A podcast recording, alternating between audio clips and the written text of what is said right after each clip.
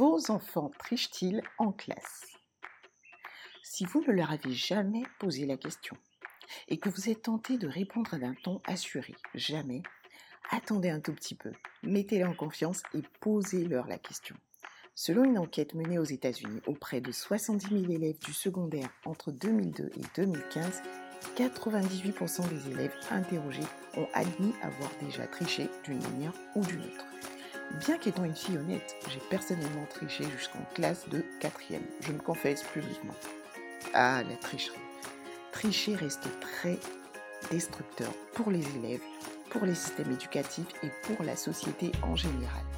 Dans cet épisode, je vous explique les risques qui planent sur vos enfants s'ils le font et comment les sensibiliser contre ce fléau. Bonjour, je suis Eunice Telloro du blog éduquersonenfant.com et à travers mes conseils pratiques, je vous aide à réussir l'éducation de vos enfants. Comment réagiriez-vous si l'on venait vous annoncer tout de suite que votre enfant avait triché en classe? Certains parents en seraient probablement très offusqués. Quoi? Mon fils qui triche? Mais comment cela se fait-il? Et pourtant, je suis moi-même une personne honnête. D'autres seraient embarrassés mais pas très choqués. Après tout, la tricherie est une pratique courante en milieu scolaire. Ils se souviendraient qu'eux-mêmes ont dû tricher de temps en temps pour avancer, et même si, euh, avec du recul aujourd'hui, ils restent convaincus qu'il vaut mieux être honnête dans la vie. Enfin, pour certains parents, cette annonce serait un non-événement, un fait divers.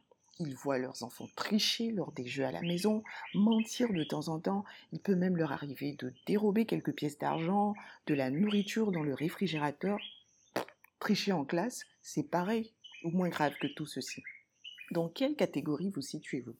Qu'en est-il de la réalité? Vos enfants trichent-ils en classe? Tout le temps Souvent Parfois Rarement Jamais? Enfin, encore faudrait-il clarifier ce que signifie le mot tricher, parce que dans les faits, son sens peut varier en fonction des personnes et des circonstances. Que signifie donc tricher?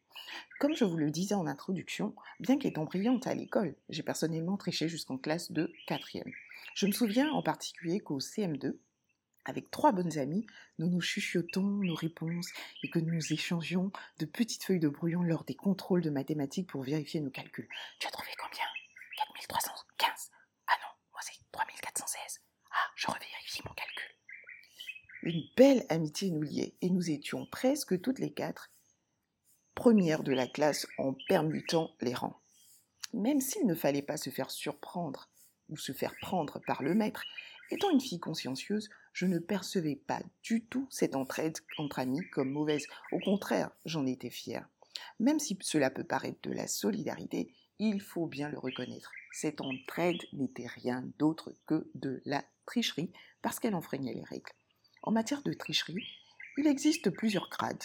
Tout comme mes copines et moi l'avons fait, certains élèves se chuchotent les bonnes réponses. Cela correspond à un grade particulier. Certains échangent leurs copies. Cela correspond à un autre grade. D'autres, lors d'un examen par exemple, se feront aider par les surveillants avec la complicité et la bénédiction de leurs parents ce grade-là. Hum. Comme vous pouvez le constater, la tricherie existe sous plusieurs formes. Il y a des élèves qui sont ceinture blanche, des élèves qui sont ceinture jaune, verte, rouge, noire. La couleur de la ceinture est en fonction du niveau de courage, de l'audace, de l'ampleur des risques pris pour enfreindre les règles et d'ingéniosité, l'habileté pour ne pas se faire prendre. Ce qu'il faut absolument savoir, c'est que, quel que soit le grade, tricher, c'est tricher. Tout comme une femme ne peut être légèrement enceinte, un élève ne peut légèrement tricher. De ce fait, tricher peut prendre l'une des formes suivantes. Aider son voisin en lui donnant la bonne réponse. Recopier les bonnes réponses que dicte le surveillant de l'examen. Demander à son voisin la bonne réponse. Échanger ses feuilles de brouillon avec son voisin. Ouvrir son cahier pour copier la bonne réponse. Faire une recherche sur son téléphone pour avoir la bonne réponse prévoir une anti-sèche dans ses chaussures, dans son stylo, dans son slip, écrire ses cours à l'avance sur ses cuisses, dans la paume de ses mains, épier le prof ou l'instituteur pour connaître les questions à l'avance, corrompre pour avoir les épreuves à l'avance, faire un copier-coller d'un exposé sur Internet et le présenter comme son travail. Mes enfants m'ont un jour posé une colle. Maman, qu'en est-il si je vois par inadvertance la bonne réponse sur le cahier de mon voisin? Aurais-je triché? Je vous laisse le soin d'y répondre. Trois raisons. Voyons maintenant trois raisons pour lesquelles les élèves trichent. Si certains élèves trichent sous l'effet de la pression, d'autres en revanche préméditent bien leur coup. Dans les deux cas, plusieurs raisons peuvent l'expliquer. Première raison, euh, la course aux bonnes notes plutôt qu'à l'apprentissage. Avouons-le, il est plus agréable d'avoir un 20 sur 20 qu'un 4 sur 20. Plusieurs enfants trichent donc parce qu'ils ne souhaitent évidemment pas avoir de mauvaises notes, ne pas redoubler, ne pas échouer à leur examen. Peu leur importe le fait d'avoir compris les leçons ou pas, le plus important pour ces derniers reste d'avoir de bonnes notes et d'avancer dans leur cursus. Par ailleurs, il est assez honteux et stressant d'annoncer à ses parents et à ses amis la nouvelle d'un échec à un examen. Et pourtant, attention, on l'oublie assez souvent. L'école est faite pour apprendre et non pas pour avoir de bonnes notes. Le but des évaluations et des contrôles n'est pas de mettre en lumière les plus intelligents ou les moins intelligents d'une classe, mais plutôt de vérifier le niveau d'assimilation de ce qui été enseigné afin de remédier aux éventuelles lacunes et incompréhensions. De ce fait, lorsqu'un élève triche, les dés sont pipés. En effet, sa note n'est plus le reflet de son degré d'assimilation. Ironie du sort, les plus grands tricheurs, les ceintures noires, sont rarement parmi les premiers de classe. Deuxième raison qui peut expliquer cela, c'est le goût de la facilité.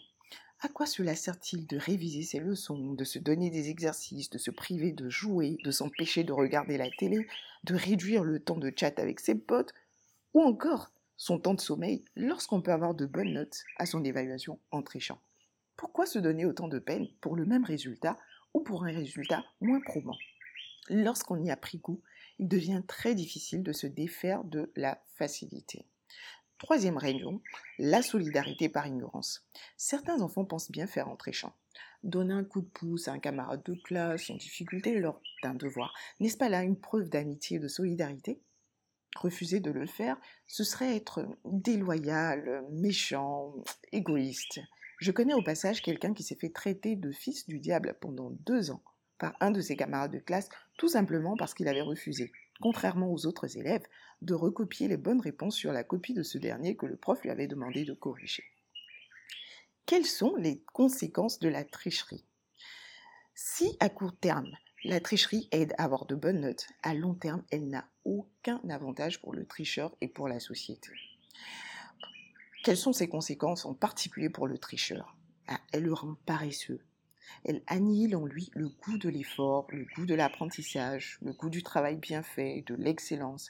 Elle rend le tricheur superficiel parce qu'il travaille à sauver les apparences plutôt qu'à régler les problèmes de fond.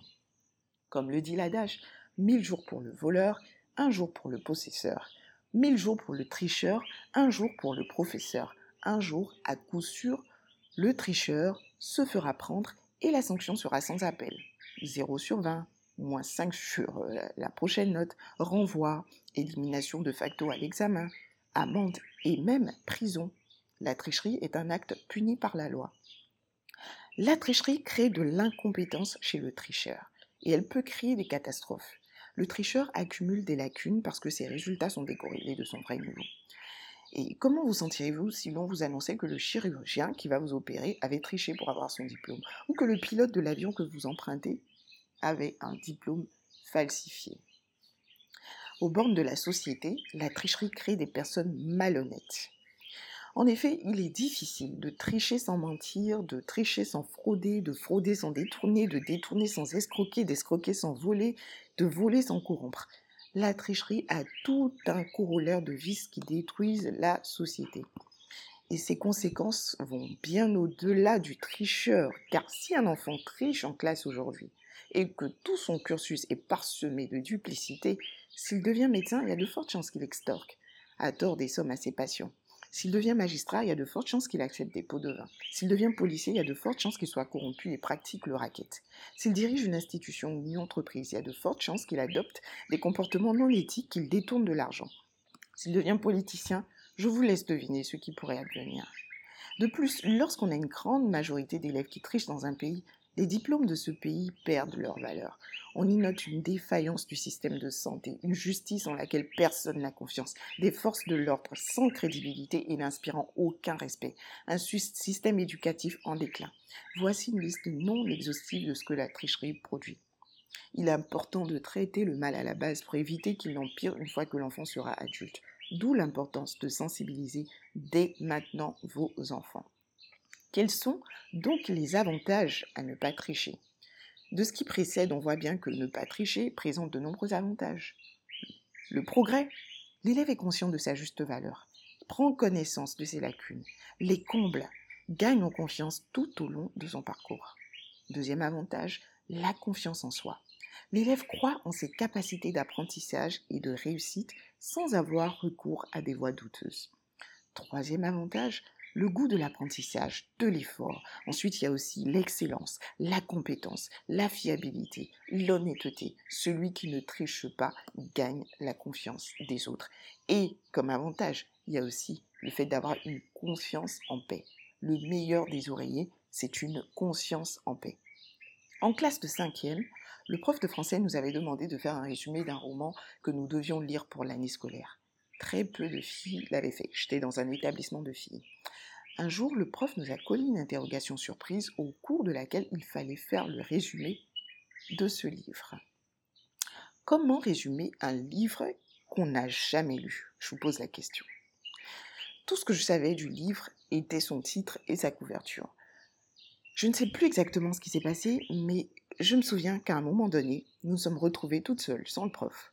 Quelle peine Une fille qui l'avait lu s'est mise à nous expliquer le roman. Nos résumés se sont donc tous basés sur sa version des faits. Manque de peau pour nous, elle s'était trompée sur le nom d'un des personnages principaux. L'ouvrage en question était le vieil, homme et la mère d'Ernest Hemingway. Elle avait en effet appelé Pablo, le personnage en question, alors qu'il se prénommait Manolin. Et nous nous en sommes rendus compte juste après avoir rendu nos copies. Bon, qu'une fille se trompe sur le prénom de ce Manolin, cela reste raisonnable, mais que presque toute une classe fasse la même erreur, c'était très douteux. Le prof allait forcément se rendre compte de la supercherie. J'étais donc hyper stressée. Oh, mes sourires et mes rires disparaissaient dès que l'idée de ce devoir me revenait à l'esprit. Le zéro sur 20 que je voulais éviter allait se transformer en moins 5 sur les autres notes. Une convocation à l'administration, une note dans le cahier de correspondance. Je ne savais pas en quoi exactement il allait se transformer, mais je savais qu'une sanction m'attendait et j'ai culpabilisé des jours durant. Même si le prof n'a jamais corrigé ce devoir, ce fut une belle leçon pour moi.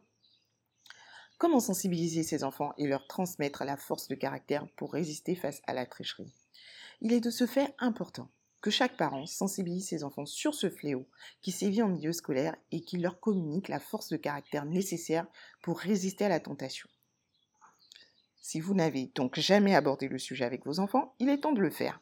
Mettez-les en confiance et demandez-leur si cela leur arrive de tricher en classe. Si leur réponse est positive, ne surréagissez surtout pas. Dédramatisez pour qu'ils s'ouvrent plus facilement à vous.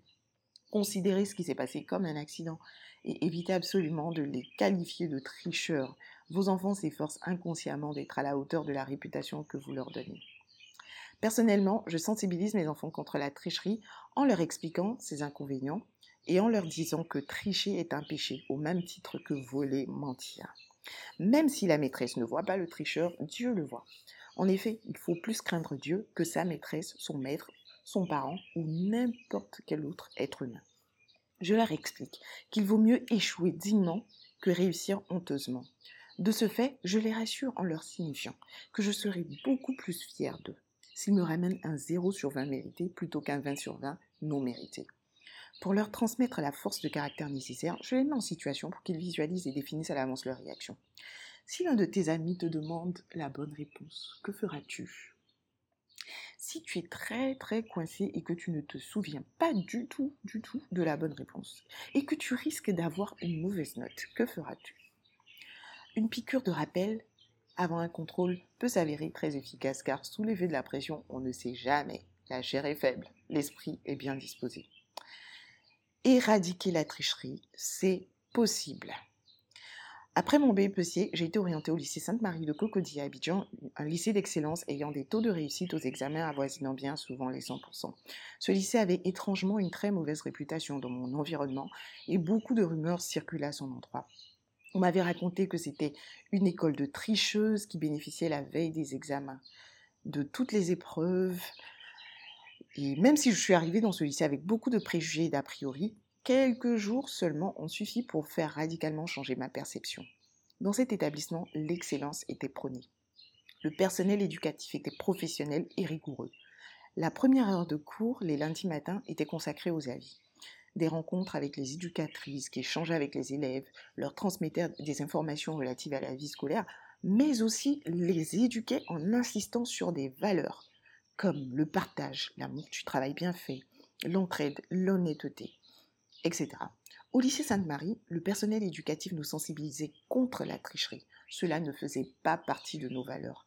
Mieux, il nous responsabilisait pendant nos contrôles. Les devoirs étaient auto-surveillés. À l'heure du contrôle, la chef de classe allait récupérer les épreuves, les distribuer aux élèves, s'asseyait à la place du prof, effectuait son devoir au même titre que les autres, et quand venait l'heure de la fin, elle ramassait les copies et allait les rendre à la responsable de division. Les contrôles se faisaient dans un grand silence sans que personne ne triche. Chacune avait la note qu'elle méritait, chacune connaissait ses forces et ses lacunes, et chacune pouvait travailler honnêtement sur ses lacunes pour progresser. Nous nous entraidions énormément, pas pendant les évaluations, bien entendu. Dans cet établissement, le fait de tricher était très mal vu. En terminale, notre classe avait pris le pari de faire 100% au bac. Cela représentait un objectif collectif. Pendant les révisions, nous nous sommes entraînés, soutenus. Les 37 élèves que nous étions avons atteint cet objectif de 100% au bac scientifique. Mieux, le nombre de mentions bien et assez bien dans ma classe était supérieur au nombre de mentions passables. Et à l'échelle du lycée, nous avons fait un taux autour de 97% de réussite. Lutter contre la tricherie, c'est l'affaire de tous. Oui, il est possible d'éradiquer la tricherie parents, personnel éducatif, ministère, État, c'est l'affaire de tous. Chaque parent peut apporter sa pierre à l'édifice en sensibilisant ses enfants. Le personnel éducatif, quant à lui, peut apporter la sienne en sensibilisant et en responsabilisant les élèves, comme cela été le cas au lycée Sainte-Marie.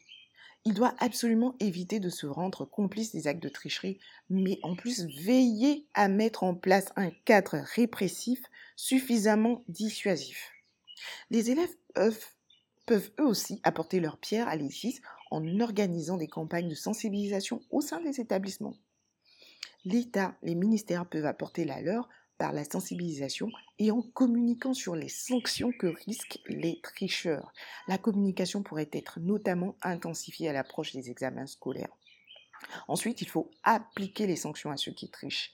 Il ne faudrait pas s'arrêter au niveau de la sensibilisation. Non, les sanctions prévues, que ce soit les amendes, l'élimination aux examens, la prison, etc., pour ceux qui enfreignent les règles, qu'ils soient élèves ou surveillants, doivent impérativement s'appliquer pour servir de leçon à tous et dissuader les éventuels futurs apprentis tricheurs, car une règle sans sanction est inefficace. Pour finir, chers parents, si vous n'avez jamais abordé le sujet avec vos enfants, n'attendez pas, faites-le dès aujourd'hui. Et rappelez-vous que la répétition est pédagogique. Si vous désirez réussir l'éducation de vos enfants, vous êtes libre de télécharger gratuitement mon e-book 26 secrets pour faire de vos bouts de chou des modèles sur www.éduquersonenfant.com. Et si vous souhaitez recevoir régulièrement d'autres conseils, vous pouvez vous abonner aux différentes pages YouTube, Facebook et Instagram. À très bientôt!